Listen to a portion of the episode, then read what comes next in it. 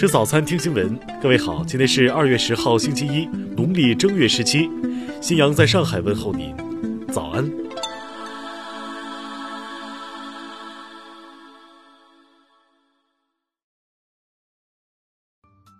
首先来关注头条消息。昨晚，湖北省召开第十九场疫情防控工作新闻发布会。华中农业大学教授陈焕春在发布会上介绍，分析发现，新型冠状病毒属于 SARS 冠状病毒。随后在媒体求证下，陈焕春道歉称，新型冠状病毒属于 SARS 病毒的表述可能是口误或者有一点错误。他表示，他对于新型冠状病毒的结论是基于中科院武汉病毒所石正丽研究员的工作得出的。针对陈焕春教授的上述观点，钟南山院士昨晚表示。新型冠状病毒是冠状病毒的一种，它跟 SARS 冠状病毒是平行的，两者是同一类，但不是同一种。SARS 冠状病毒是一个专有名词，是专门指急性呼吸综合征的病毒，它与新型冠状病毒不是一回事儿。2019的新型冠状病毒是另外一种冠状病毒，都是属于冠状病毒。听新闻早餐知天下大事。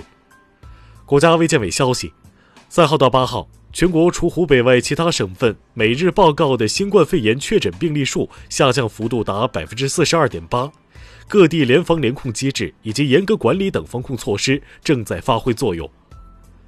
国家发改委表示，截止到七号，全国口罩生产企业产能利用率已经达到百分之七十三，其中医用口罩产能利用率已经达到了百分之八十七。为有效降低新冠肺炎的传播风险。武汉市在全市范围内布置了新冠肺炎防控消毒处置工作。从九号开始，武汉市全程开展一天两次的集中消毒。河北省教育厅日前决定，全省各级各类学校春季学期开学时间不早于三月一号，开学时间一经确定，将提前向社会公布。国家发改委昨天表示，目前已在江浙沪地区安排了一万吨的中央储备冻猪肉。专门为武汉备用，近日将发运两千吨至武汉。商务部昨天介绍，目前全国大型连锁超市网点开业率在百分之九十五左右，大型百货商场、购物中心开业率在百分之三十五左右。农业农村部昨天表示，近期返程客流增加，将重点关注北上广等大城市的蔬菜供应，协调蔬菜生产大省点对点对接，保障市场供应。一月份，全国铁路完成货物发送量三点六亿吨，日均发送一千一百七十三万吨，电煤日均装车四万四千九百九十车，全国直供电厂存煤可耗天数平均保持在二十天以上。下面来关注国际方面，泰国总理巴育九号表示。八号发生在呵勒府的枪击事件，共造成包括枪手在内的二十七人死亡。枪手的作案动机源于房屋交易纠纷中的个人问题。据泰国移民局通告，此前针对因武汉、黄冈、鄂州机场关闭而滞留泰国的中国游客，泰国已免除滞留罚款。越南援助中国防疫医疗物资九号从河内起运。此次援助的医疗物资包括三十万副医用手套、二十万只医用口罩、一千套防护服、十九台呼吸机，价值约五十万美元。世界卫生组织总干事谭德赛八号表示，世卫组织专家团队人员最早将于下周初启程前往中国，他们将围绕新冠病毒及疫情展开研究。八号，英国外交大臣拉布与日本外务大臣茂美敏充商定。将比照日本和欧洲联盟洽签的经济伙伴协定，拟具具有强烈企图心、高标准的经贸协议。近日有报道称，菲律宾总统杜特尔特曾于2019年1月下旬表示要终止一项与美方的军事协议，原因是美方取消其亲密政治盟友的旅游签证。爱尔兰8号举行大选，多个民调结果显示。由现任总理瓦拉德卡领导的执政党统一党在本次大选中面临两大反对党，即共和党和新芬党的严峻挑战。据土耳其媒体报道，土耳其已经向叙利亚西北部的十二个军事观察点增派士兵。土安全官员称，增兵是为了防御来自叙利亚政府军方面的袭击。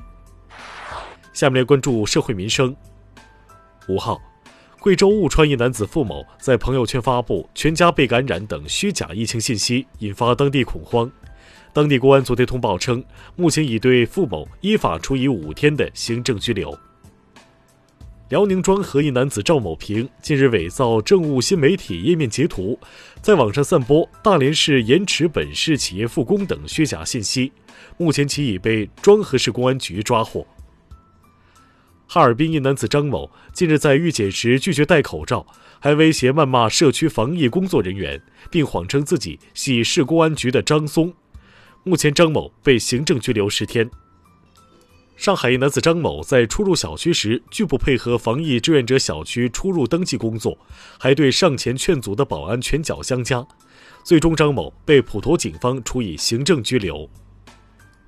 长沙男子滕某元一家四口早前到湖北黄冈走访亲戚，返乡后滕某元被确诊为新冠肺炎病例，但其却隐瞒情况，还主动与多人接触。目前滕某元被立案侦查。下面来关注文化体育。花滑四大洲锦标赛昨天在韩国首尔结束，羽生结弦以总分二百九十九点四二分夺得冠军，并成就了冬奥会、世锦赛、大奖赛总决赛四大洲赛的大满贯伟业。一名亚洲羽协官员确认，受新型冠状病毒影响，中国和中国香港队无法参加亚洲羽球团体锦标赛，周一的领队会议将进行重新抽签。著名哲学史家、中国人民大学哲学院杨宪邦教授二号因病去世，享年九十八岁。杨宪邦教授长期从事哲学教学和研究工作，曾主编《中国哲学通史》。青海省文物考古研究所日前披露，近期在青海湖北岸海北藏族自治州刚察县境内发现一处彩绘手印岩画，这在青藏高原尚属首次。以上就是今天新闻早餐的全部内容。如果您觉得节目不错，请点击再看按钮。咱们明天不见不散。